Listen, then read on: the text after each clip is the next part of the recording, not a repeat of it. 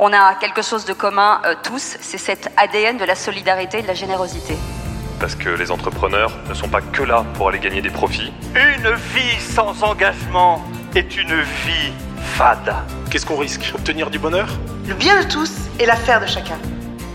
Vous écoutez Génération Bien Commun. Je suis Thomas Tixier et tous les 15 jours, je reçois un invité qui s'engage au service du bien commun. Ensemble, nous discutons de son parcours, de ce qui l'anime au quotidien et de ses actions concrètes en faveur de la société. Rejoignez-nous dans ce podcast pour découvrir des échanges sans tabou avec ceux qui osent s'engager.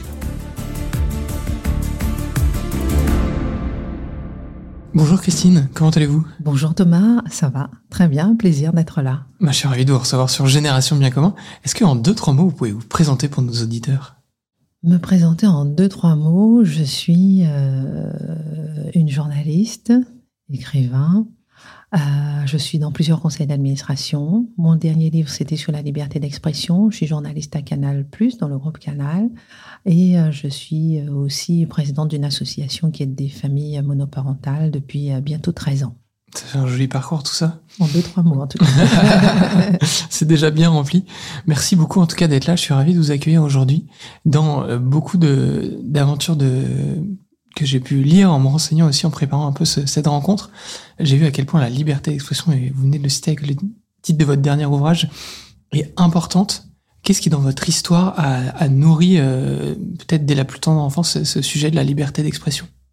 J'ai toujours euh, été attachée au sentiment de liberté et de liberté d'expression, parce que j'ai eu des parents déjà très durs, très stricts, je leur suis absolument reconnaissante hein, d'avoir été très dure et très stricte dans mon éducation.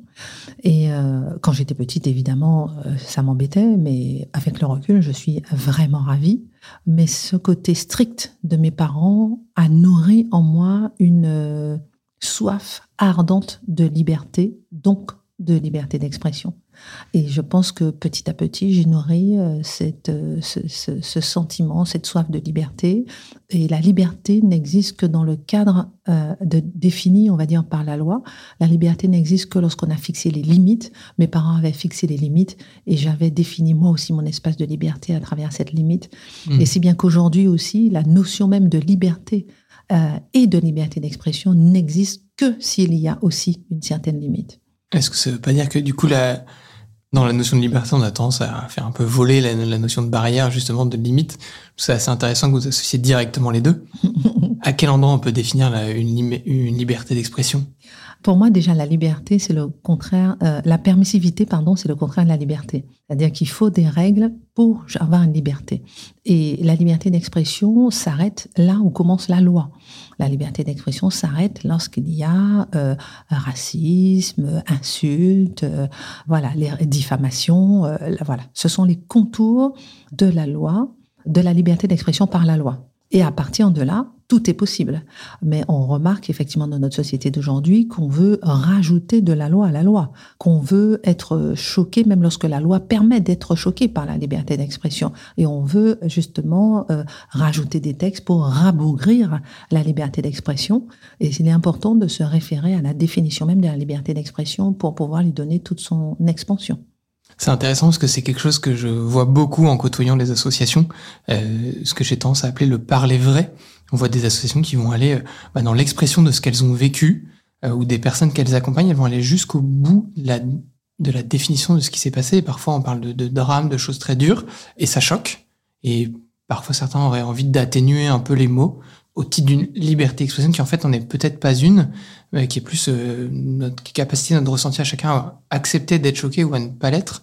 Et il y a un deuxième aspect qu'on voit aussi de plus en plus au sein des associations, qui va un peu vers ces idées de, de société un peu inclusive, où on va essayer de, je dirais pas polisser les mots, mais en tout cas peut-être mieux les harmoniser pour définir et construire des, des schémas mentaux peut-être plus simples. Je pense par exemple à la notion du handicap.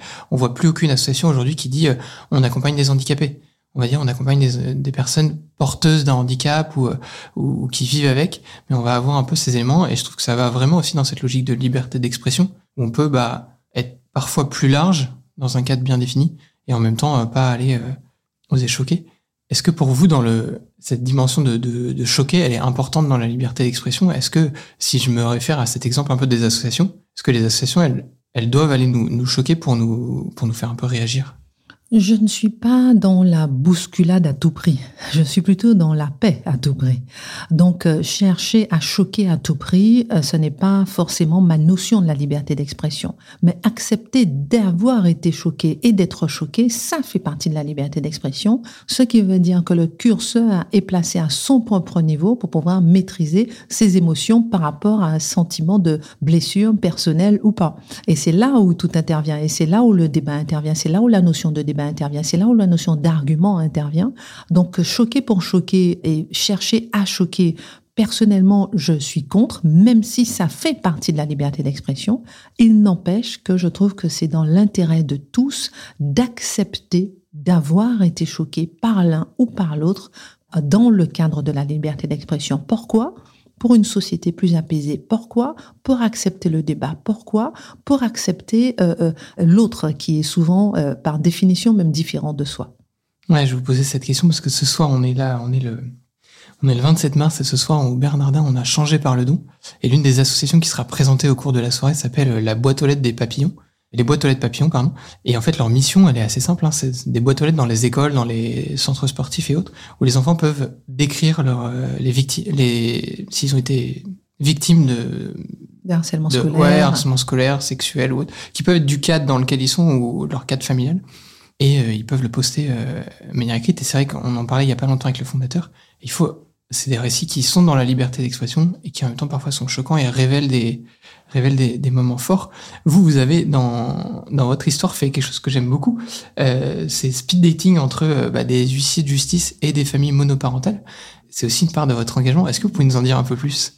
Oh oui, lorsque j'ai créé la Fondation Cas d'urgence, qui est devenue maintenant une association, je voulais euh, absolument venir en aide à ces familles qui sont premières victimes de la pauvreté, premières victimes du surendettement, premières victimes de tout. De toute façon, dès qu'il y a un problème d'inflation, ce sont les premières victimes, etc., etc.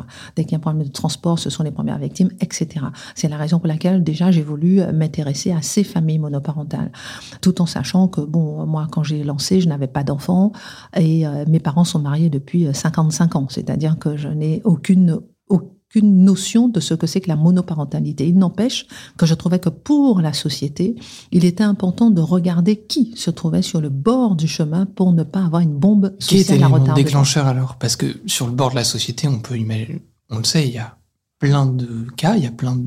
Mm. Pourquoi sur les familles monoparentales à ce moment-là? Parce que personne ne s'occupait d'elles parce que justement, il y avait des associations pour tout, sauf pour ce profil, ces familles monoparentales, qui sont finalement les plus pauvres.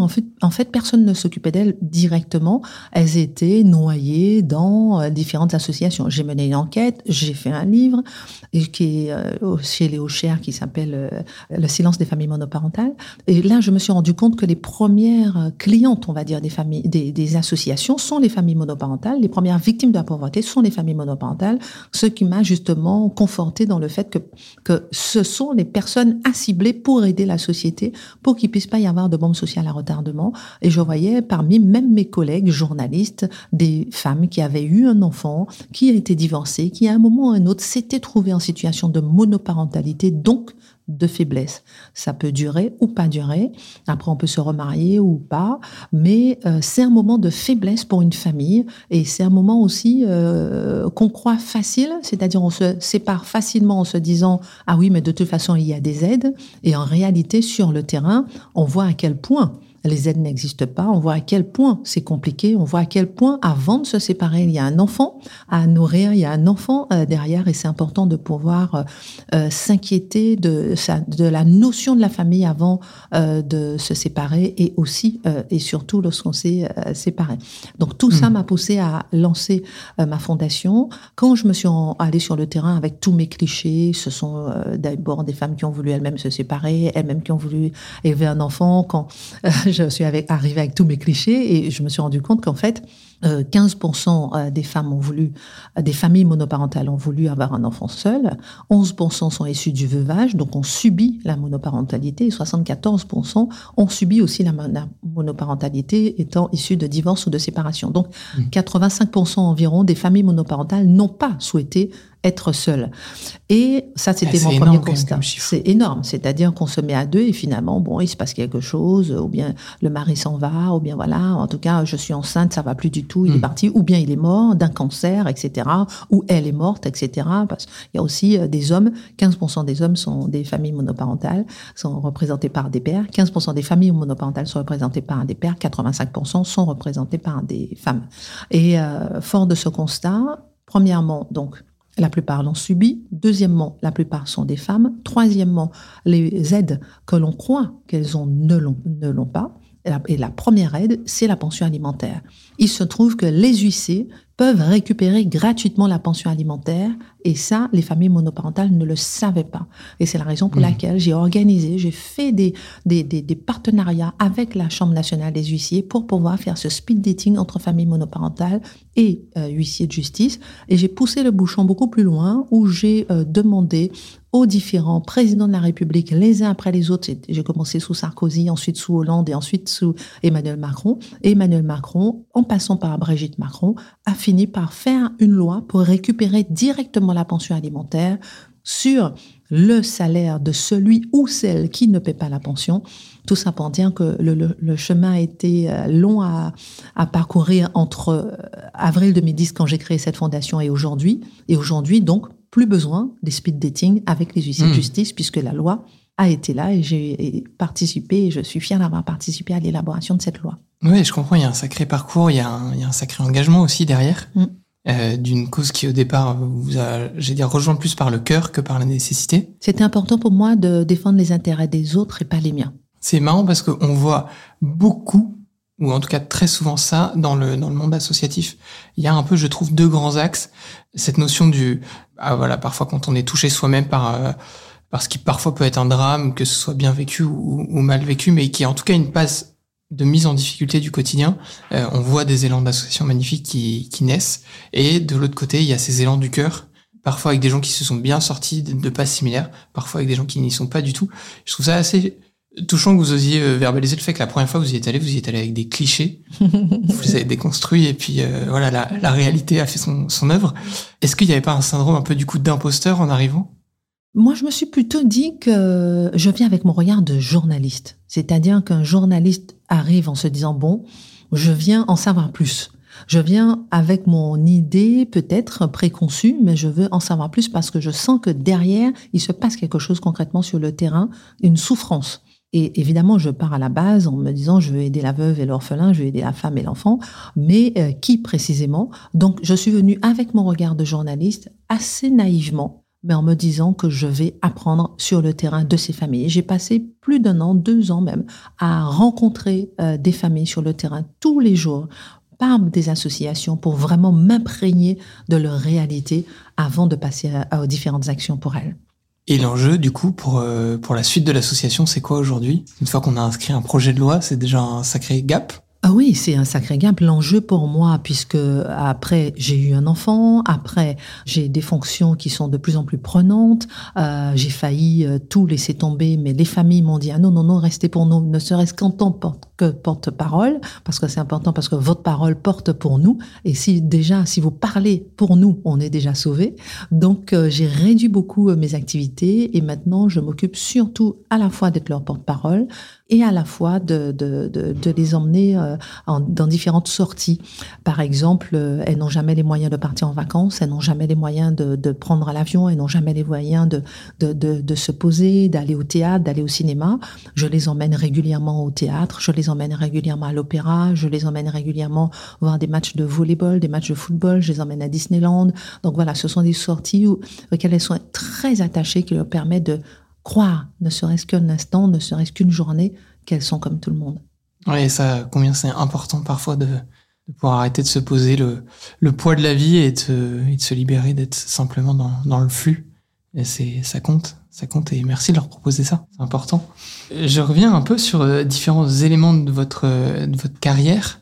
Euh, Vous avez eu, obtenu pas mal de prix, euh, celui de la meilleure journaliste, celui du trophée euh, Africagora, euh, l'Ordre national du mérite, le Grand Prix humanitaire de France. Est-ce que tout ça, est-ce que ces, ces réussites professionnelles, ça nourrit aussi votre, euh, votre dimension d'engagement à côté? C'est plutôt l'inverse. Mon engagement sur le terrain est, euh, comment dirais-je, reflété par euh, les prix, mais les prix n'encouragent pas, enfin, ne me poussent pas forcément à, agir. Je pense que c'est assez inné pour moi de, de m'engager, euh, d'aider quelqu'un. Moi, je vois tout de suite quelqu'un en souffrance, je fonce direct, sans penser à moi avant tout.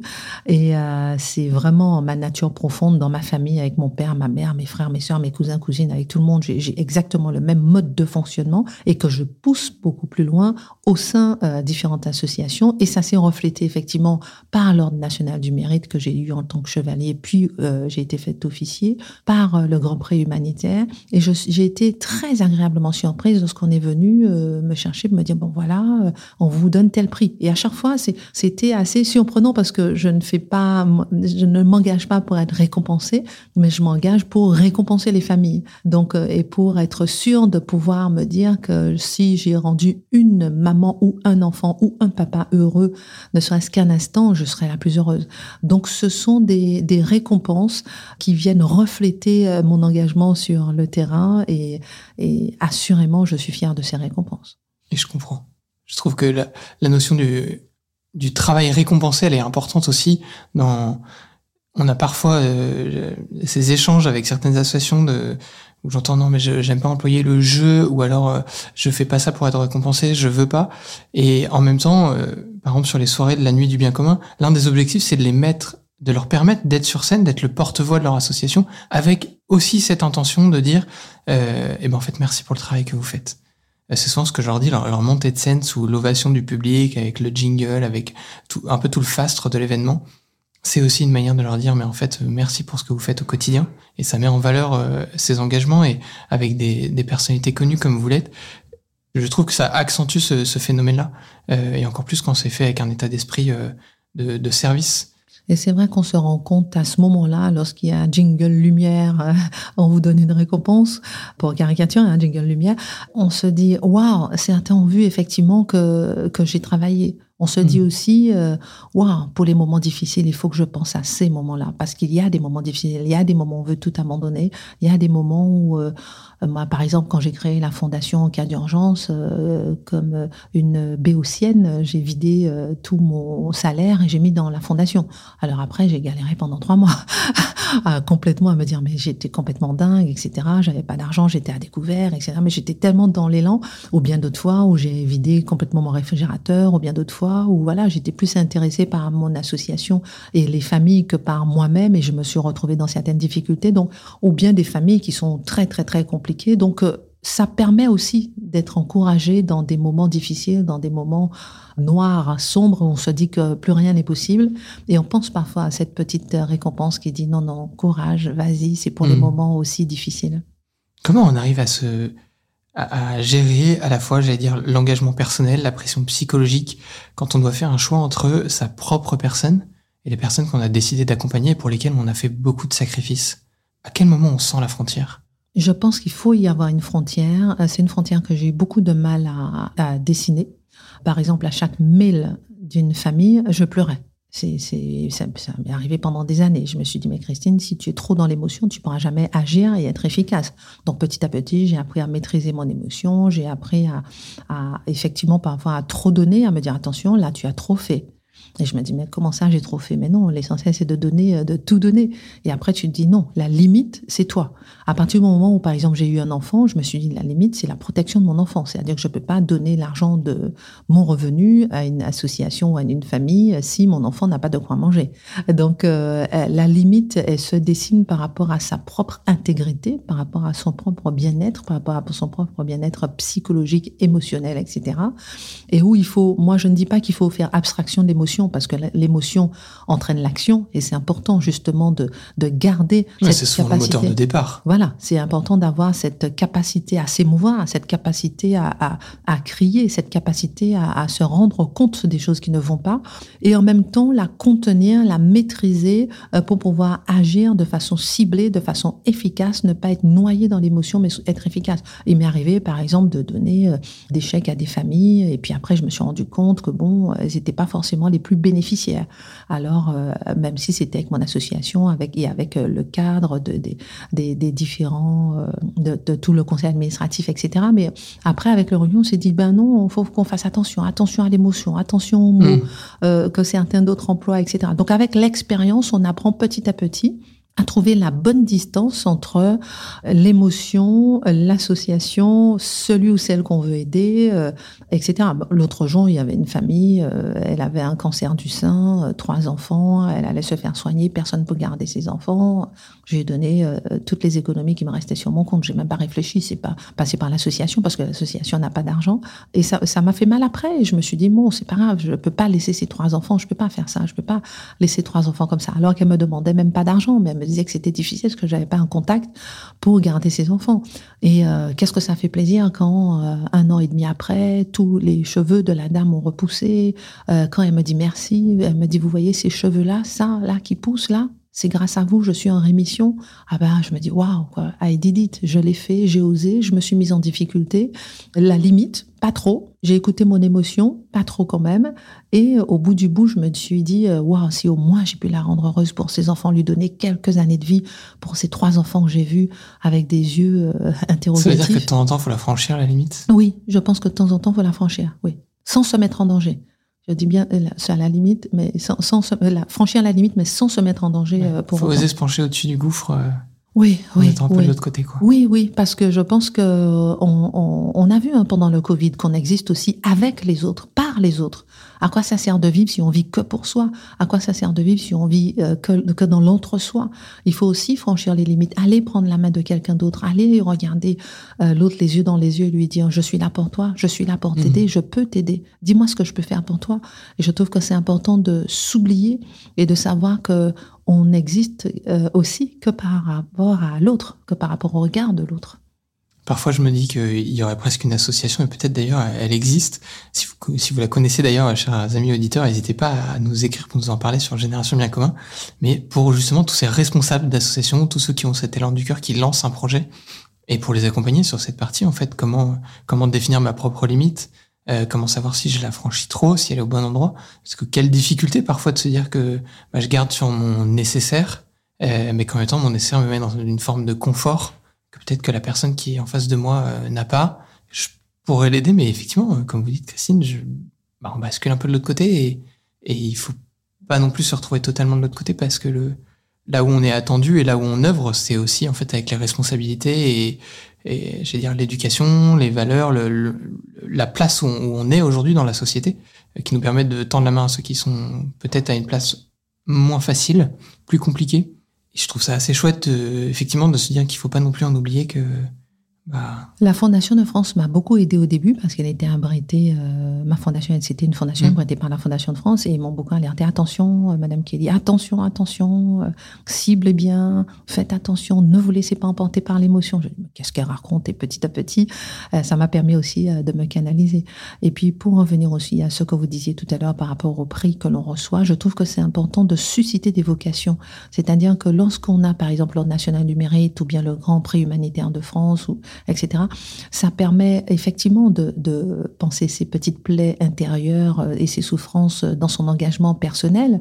Ça permet aussi d'être encouragé, mais ça permet aussi de donner des idées aux autres, d'encourager les autres aussi à, à se lancer dans l'aventure et de dire que vous aussi vous pouvez le faire. Je pense que les prix aussi ça sert à ça. Pardonnez-moi. Hein, je... Non non mais je... c'est intéressant. Qu'est-ce que vous diriez aujourd'hui à des à nos auditeurs qui, qui hésitent peut-être à transformer, j'allais dire, l'élan du cœur qu'ils ont et que vous avez transformé avec cette fondation devenue association alors je dis qu'on est, ce que je pourrais leur dire, c'est que euh, on peut euh, matérialiser son élan de générosité par euh, la création d'une association, etc. et tout ce qui s'ensuit. Aujourd'hui, c'est assez facile à faire aussi, mais euh, son, transformer son élan de générosité et son engagement et sa volonté d'aider l'autre, c'est à chaque instant, c'est à tout moment. C'est un bonjour à un chauffeur de taxi, c'est un, au revoir, c'est un merci, c'est un viens. L'autre jour, j'ai j'ai une boîte de chocolat, j'ai fait le tour de toute ma rédaction et j'ai donné un chocolat à toutes les personnes de la rédaction. Je veux dire, c'est un détail, mais c'est ça aussi l'élan de générosité et l'engagement. C'est-à-dire qu'on peut pas être engagé dans une association et ne pas être engagé au quotidien.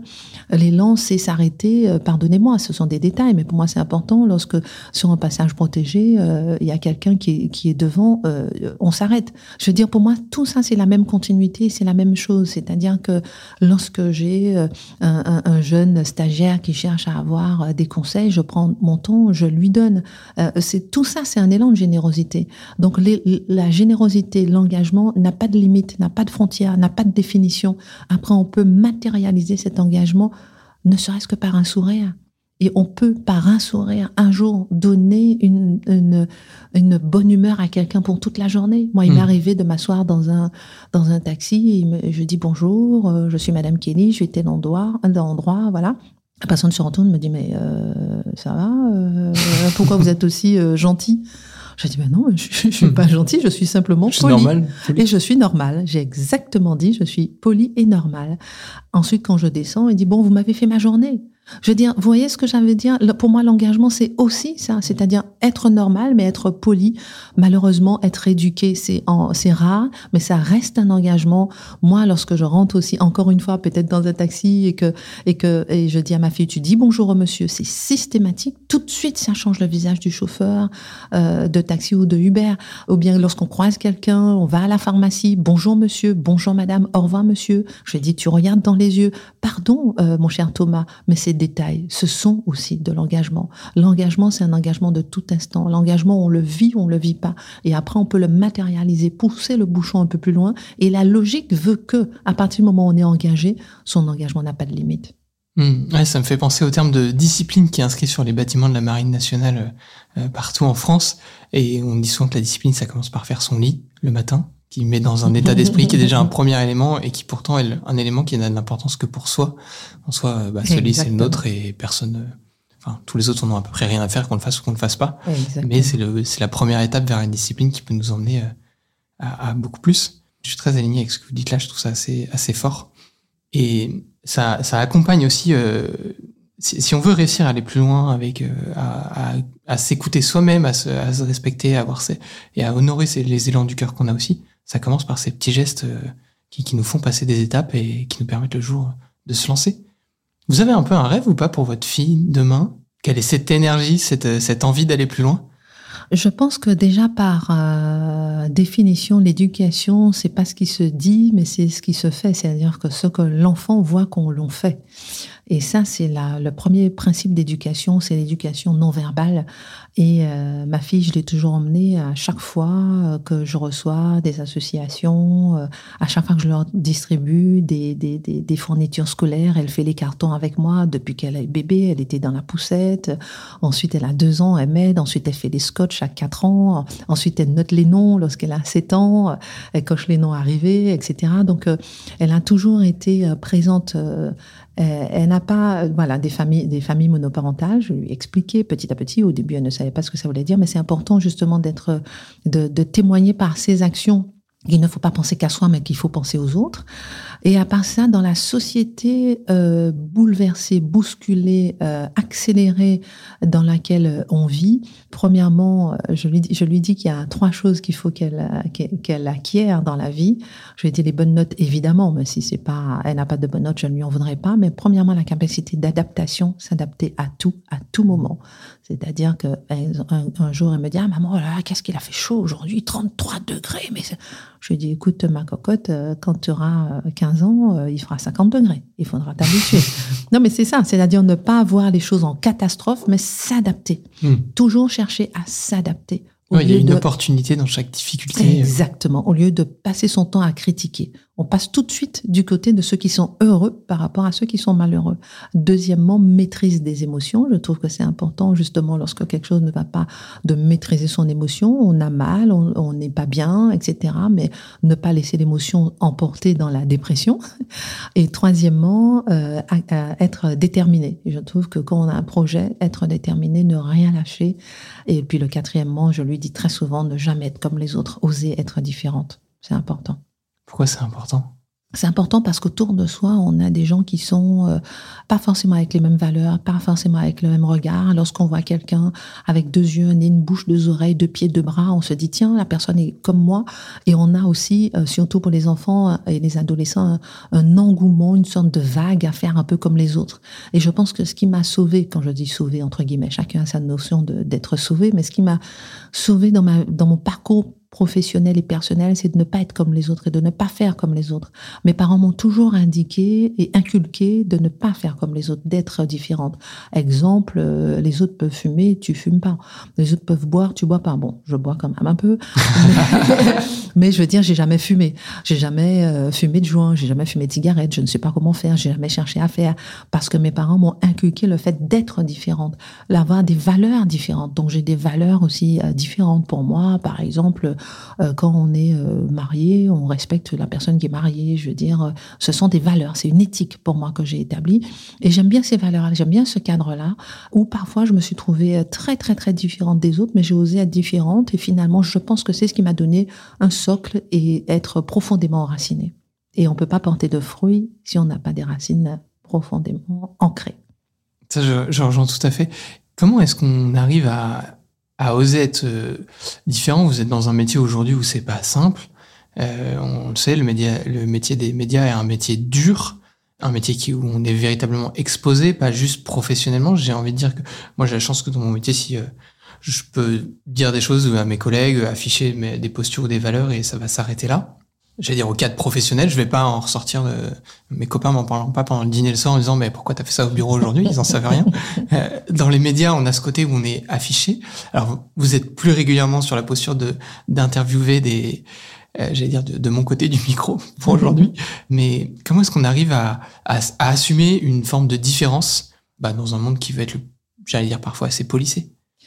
Je pense qu'aujourd'hui, euh, ou bien on a une carapace, ou bien on est perméable et on se fait dévorer ou bien on sait se blinder, ou bien ce sont les autres qui ont votre vie, ou bien on gère sa vie, ou bien ce sont les autres qui la gèrent pour vous.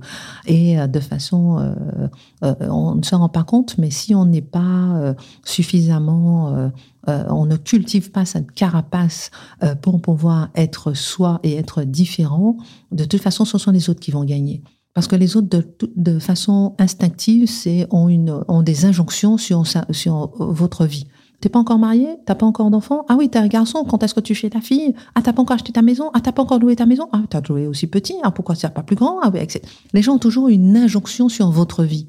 Si vous ne cultivez pas votre résistance à l'injonction des autres, vous n'existez pas. Vous ne pouvez pas exister, vous ne pouvez pas avancer. Donc cette carapace à cultiver, à être, euh, à oser être différent, ça sert pour tout et en tout.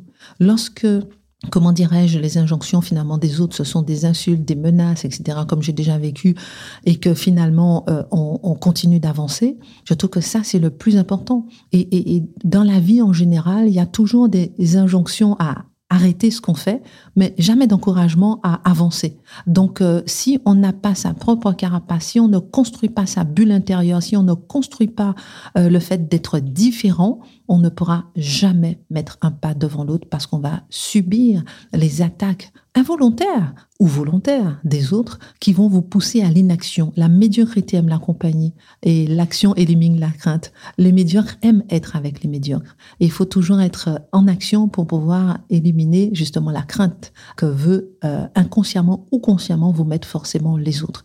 Et je trouve que c'est c'est très important de cultiver euh, cette force parce que si on ne la cultive pas, on se fait forcément euh, dévorer d'une façon ou d'une autre par le regard des autres et par la vie des autres et par les injonctions des autres. Et on n'est plus soi. Ouais, c'est quelque chose qu'on retrouve chez tous les, je trouve, tous les fondateurs ou aujourd'hui responsables d'associations, cette envie de cultiver cette forme de différence pour la cause qu'ils accompagnent, pour euh, les équipes qu'ils ont avec eux. Et cet élan, effectivement, on sent qu'ils le cultivent et du coup, ils restent pas dans cette crainte, ils, osent aller sur des combats et des combats qui sont pas forcément les, les plus simples, euh, qui parfois nous vont de je veux aider trois familles à euh, je finis par devoir aller déposer un projet de loi au gouvernement, je euh, finit par euh, me retrouver devant des hôpitaux pour euh, faire changer une manière de travailler qu'on n'avait pas forcément imaginé au départ. Et, et qui en maintenant effectivement si on y va avec la si on a cette crainte, bah, on reste effectivement dans, dans l'inaction. Voilà, et ça se cultive en permanence, c'est-à-dire que c'est tout le temps, régulièrement, et on peut tomber, mais se relever. Ah tiens, là, je, tiens, je, j'ai arrêté, j'ai ralenti, ou bien tiens, là, je me suis laissé euh, déprimer, ou bien ralenti par deux, trois mauvaises idées qui m'ont été données. Ah ben c'est pas grave, on repart, mais c'est surtout euh, continuer d'avancer, continuer. Vous n'avez jamais eu envie d'abandonner? Ah si, bien sûr, justement, j'ai dès qu'à un moment j'ai eu envie de fermer cette association cas d'urgence parce que j'arrivais pas à la fois gérer ma fille, à la fois travailler, à la fois avoir euh, cette association. Et j'ai fini par réduire les activités là où elles avaient besoin et là où ça me prenait moins de temps, mais tout en m'occupant de ma fille et en, pouvant euh, travailler. Et j'ai pu finalement euh, continuer. Mais j'ai eu un vrai moment de réflexion. Je me suis dit, est-ce que j'abandonne ou pas? Et les familles m'ont dit, non, non, non, surtout, ne nous abandonnez pas. Et je suis la plus heureuse de ne pas avoir abandonné. Là, ça fait 13 ans et je connais des enfants qui ont maintenant 13 ans qui ont maintenant 15 euh, ans, euh, qui ont 9 ans, que je connais depuis tout petit, euh, qui à chaque fois qu'ils me voient, ils m'emmènent des bouquets de fleurs et ah oui, vous vous rappelez quand j'étais toute petite et tout, vous m'avez aidé, vous avez aidé ma maman, j'oublierai jamais, mais ça me touche. C'est, et cette continuité et être persévérant justement dans ses actions, c'est important. Il vaut mieux creuser un trou de 100 mètres au lieu de creuser 100, 100 trous de, de 1 mètre. Voilà. c'est marrant parce qu'effectivement, là, ça m'a un peu interloqué. Au tout début, euh, au début de ce podcast, quand on a un peu échangé là-dessus, il m'a dit, j'ai arrêté. Je, ne sais plus si vous avez employé le mot abandonné, mais là, je vois dans votre regard euh, qu'effectivement la question, elle a été, elle a été profonde, elle a été sincère. Il y a vraiment une question. Est-ce que c'est vraiment le mot d'abandon qui est arrivé? Est-ce que c'est de se dire, il faut que je fasse une pause parce que là, c'est plus le moment? Est-ce que dans, dans, la notion d'abandon, pour moi, il y a une notion de déchirement extrêmement forte. Mm-hmm. Est-ce que c'est ça, en fait, la, vraie réalité Ou est-ce que parfois, c'est aussi normal de, de mettre une pause, peut-être sur quelque chose qu'on mène à côté, le, le temps de pouvoir, on aurait pu dire, voilà, le temps que votre fille grandisse, soit, que la vie soit un peu plus calme, peut-être? Oui, et en même temps, euh, la notion de pause pour moi n'existait pas parce qu'il y avait une continuité sur le terrain euh, de besoin d'aider les gens. Euh. donc pour moi, c'était ou abandonner ou ou continuer. Donc, mais vous avez parlé de déchirement et c'est vrai qu'à ce moment où j'ai voulu abandonner, c'était un véritable déchirement parce que je me suis retrouvée avec, en sortant par exemple du Conseil supérieur de l'audiovisuel, avec très très très peu de revenus, voire pas du tout de revenus, à lever le plus grand rassemblement de familles monoparentales avec 6500 euh, personnes au jardin d'acclimatation, 7 ministres euh, et politiques qui sont passés, etc. Des gens, tous les journalistes de tous bords qui sont venus, des associations, des, des, plusieurs entreprises euh, partenaires, etc. avec la CAF, avec tout le monde. Et au bout du bout, le lendemain, j'avais un cahier de doléances des familles. J'étais seule et je me suis retrouvée seule, seule face à tout parce que je me suis rendu compte que beaucoup sont là pour l'image Beaucoup sont là pour, euh, comme il y a des personnalités, donc je viens. Comme il y a des ministres et des politiques, donc je viens. Comme il y a des caméras, donc je viens. Mais le véritable travail de fond, je me suis retrouvée seule. J'ai beaucoup pleuré et je me suis dit, waouh, au bout de tant d'années, je ne savais pas que je me serais retrouvée aussi seule face au... Et moi, je suis une fille de l'ombre. Je suis pas une fille, paradoxalement, à mon métier qui est à la télévision. Mais d'ailleurs, je, ne serais pas engagée si j'étais pas une fille de l'ombre. Et je ne serais pas allée au CSA si j'étais pas une fille de l'ombre. Je suis une fille de, de, de, de dossier, avant tout. Et après, euh, s'il y a la lumière, il y a la lumière. Mais avant tout, c'est l'ombre. La réussite se prépare dans l'ombre. Le travail se prépare dans l'ombre. Le résultat, c'est la lumière. Mais le, tout le travail est dans l'ombre. Et je me suis retrouvée seule avec de très, très, très gros dossiers à gérer. Et là, je me suis dit que je ne pouvais pas. Donc, c'est vrai qu'il y a eu un moment de déchirement. Et ce sont les familles elles-mêmes à qui j'ai dit là je peux pas j'ai ma fille je peux pas j'y arrive pas et ah, un moment où vous avez pris la décision en fait d'arrêter ah oui oui oui complètement. Et j'ai changé c'était association K d'urgence. J'ai changé elle est devenue association K où j'ai levé justement euh, tout ce qui était charges financières etc et tout et, et, et c'est intéressant de voir que les familles que j'aidais euh, m'ont dit non, non, non, non, non, Madame Kelly, s'il vous plaît, même en tant que porte-parole, restez avec nous. Mm. Et là, ça m'a ouvert justement une porte de sortie. Les familles que j'aidais m'ont ouvert une porte de sortie en me disant que, ok, d'accord, vous pouvez pas nous aider financièrement, ok, d'accord, vous pouvez pas nous aider pour pour nous mettre en contact avec des la CAF, etc. comme avant, ok, d'accord, mais au moins parlez de nous au moins ça. Mhm. Donc je fais un peu plus quand même. Je, les aide, à, je les sors régulièrement, comme je disais, dans différentes sorties euh, culturelles, sportives et tout.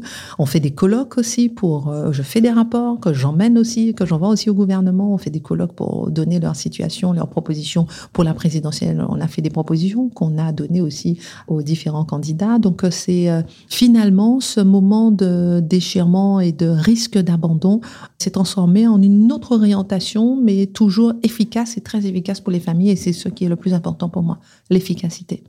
Et justement, dans cette notion d'efficacité, chez Génération Bien Commun, l'un des enjeux, c'est la dimension du don. Alors, on a parlé beaucoup là de, dire, de don au bénévolat en temps, mais il y a aussi cette dimension financière que vous venez d'aborder, Christine. Comment est-ce que euh, dans, dans une association, on travaille et on, pérennise aussi cet engagement du, du don? Comment est-ce qu'on peut aller chercher les gens pour, pour s'assurer bah, que ce soit pas le, le, le mauvais running gag qui revient trop régulièrement de bah en fait on a les caisses sont à nouveau vides, l'association va à nouveau s'arrêter. J'allais dire indépendamment de, notre, de nos choix, mais par les faits. Comment est-ce que vous avez trouvé cette énergie du coup? Alors, au tout début, euh, comme je vous ai dit, c'est moi qui ai mis tous mes euros. Petit à petit, j'ai été choisir des amis et après des entreprises. Parce que lorsque les gens ont commencé à avoir des résultats sur le terrain, les entreprises ont commencé à m'aider. Mais les gens donnent à partir du moment où ils savent pourquoi ils donnent. Et la clé, c'est ça, c'est pourquoi. Résultat concret. Quand, par exemple, des gens finançaient une action, je donnais tout de suite un compte rendu net à qui on a donné, pourquoi, combien, etc. La dernière fois, j'ai fait une Ça association. veut dire qu'une association, elle doit avoir un feedback reporting? Ah Est-ce oui. que- est-ce que l'association demain, ça devient une forme d'entreprise qui fait des feedbacks à, non pas des actionnaires, mais des donateurs? Les gens ne sont pas obligés, mais je trouve que c'est euh, mieux pour pouvoir euh, avoir des, des retours justement et de nouveaux investissements. Et je Mhm. trouve que c'est bien, par exemple, de dire euh, aux gens, voilà, moi par exemple, j'ai fait une formation en mois de mai euh, 2022 sur la maîtrise des écrans pour plusieurs personnes, pour une centaine de personnes. Il y avait une dizaine que j'ai demandé à des euh, entreprises de prendre en charge financièrement parce que la formation que j'ai faite était payante. Et j'ai euh, donné nom, prénom, adresse, téléphone à de chaque personne pour lesquelles les entreprises ont payé. J'ai dit, toi, est-ce que tu peux prendre la- le financement de cinq personnes? Toi, est-ce que tu peux prendre le financement de trois personnes, etc. Voici son nom, son prénom. Comme ça, c'est transparent. La personne, euh, celui qui a donné, qui a payé, par exemple, la formation cette famille monoparentale, peut savoir si elle veut appeler pour savoir si ça a été efficace ou pas. Et je trouve que ça, c'est c'est très important. On est tellement sollicité aujourd'hui, donnez-nous de l'argent pour ceci, pour cela, etc., qu'on ne donne que si on sait pourquoi, si on sait que c'est efficace, si on sait à qui on donne. Et aujourd'hui, euh, j'ai transformé ce don euh, financier, puisque je ne fais plus ça du tout, en don de billets d'opéra, de billets de de théâtre, de spectacle, etc. De temps en temps, moi aussi, j'en achète, hein, de, par mon entreprise ou bien même sur mes fonds. Je me dis, tiens, j'achète un billet pour quelqu'un. J'ai payé tout l'autre jour trois entrées pour Disneyland sur mes fonds, bon, pour, un pour une famille, bon, c'est pas grave. Mais aujourd'hui, ce sont plutôt donc des entreprises, par exemple la Fondation NJ, à qui je vais demander, euh, qui finance l'Opéra de Paris, des billets pour aller tous les 14 juillet emmener euh, 200 familles monoparentales au théâtre, à l'opéra. Elles pleurent parce qu'elles n'ont jamais été à l'opéra de leur vie. Donc c'est comme si je leur donne de l'argent, mais voilà, ça ne passe pas par Oui, c'est un l'argent. moment, effectivement, un Et- moment vécu. Voilà. Et de la même façon, elles savent qui vont, euh, qui vient, euh, combien de personnes. Je leur fais souvent un petit reportage vidéo. Et ça aussi, je, je suis restée deux ans sans jamais dire publiquement ce que je faisais. Et après, je me suis rendu compte que les familles étaient contentes d'avoir un retour public sur mes réseaux sociaux. Les entreprises étaient contentes d'avoir un retour public sur mes réseaux sociaux. Et c'est important de faire et de faire savoir pour avoir le retour. Je continue par exemple avec le Conseil régional d'Île-de-France qui me donne souvent des billets pour aller au volleyball, football, etc., rugby.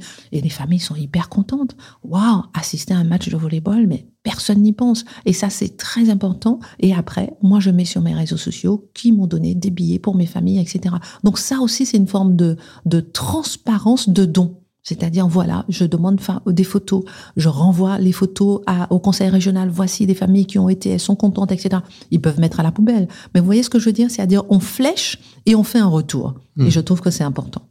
Ouais, je suis, je suis très très aligné. C'est d'ailleurs exactement ce qu'on fait euh, avec la Nuit du Bien Commun. On flèche des dons vers des projets qu'on découvre sur scène avec quelqu'un totalement incarné qui vient de présenter, qui vient de pitcher. Et puis évidemment derrière, on pousse les associations à, à faire des retours, à communiquer sur ce qui s'est réellement passé, combien de personnes ont pu être aidées, euh, combien de euh, bâtiments ont pu être reconstruits. euh, jusqu'où est allé le, spectacle, etc. Et c'est, ouais, je pense que c'est effectivement la notion du, du, retour pour, vers le donateur. Mm. C'est vraiment un mouvement et effectivement, ça influe. Ça, et ça encourage à donner. Oui, ça encourage justement à être euh, actif euh, sur le terrain. Merci beaucoup, Christine, pour ce superbe échange. Mais c'est un plaisir, c'était un véritable plaisir. En tout cas, merci de m'avoir accordé ce temps. Merci euh, de vous intéresser à l'engagement. Et s'il y a un mot ou peut-être une image, j'oublierai jamais une femme que j'ai aidée au téléphone en une nuit où elle avait pris des cachets parce qu'elle n'en pouvait plus. Elle n'arrivait plus à donner à manger à son enfant. Et je ne sais plus comment elle s'appelle, mais je sais qu'au bout du monde, quelque part, elle vit encore. Et parce que j'ai passé une nuit au téléphone avec elle, à appeler les pompiers parce qu'elle avait pris des médicaments. Et je pense que lorsque on a fait ça une fois dans sa vie, ou qu'on voit dans le regard de quelqu'un qu'on a pu être à un moment donné une bouée de sauvetage, rien ne vaut l'action, rien ne vaut l'engagement. Merci beaucoup. Merci Christine et chers amis auditeurs, on va vous laisser sur cette bouée de sauvetage. Prenez la vôtre, saisissez-la et lancez-la essayons tous de récupérer quelqu'un. Merci, au revoir. Merci. Merci d'avoir suivi cet échange, j'espère qu'il vous a plu. N'hésitez pas à vous abonner à notre podcast et à lui mettre une note de 5 étoiles sur les différentes plateformes d'écoute. Ça nous aidera à le faire connaître. Retrouvons-nous dans 15 jours pour un nouvel épisode de Génération Bien Commun, où nous continuerons à vous partager les témoignages de ceux qui s'engagent au service du bien commun.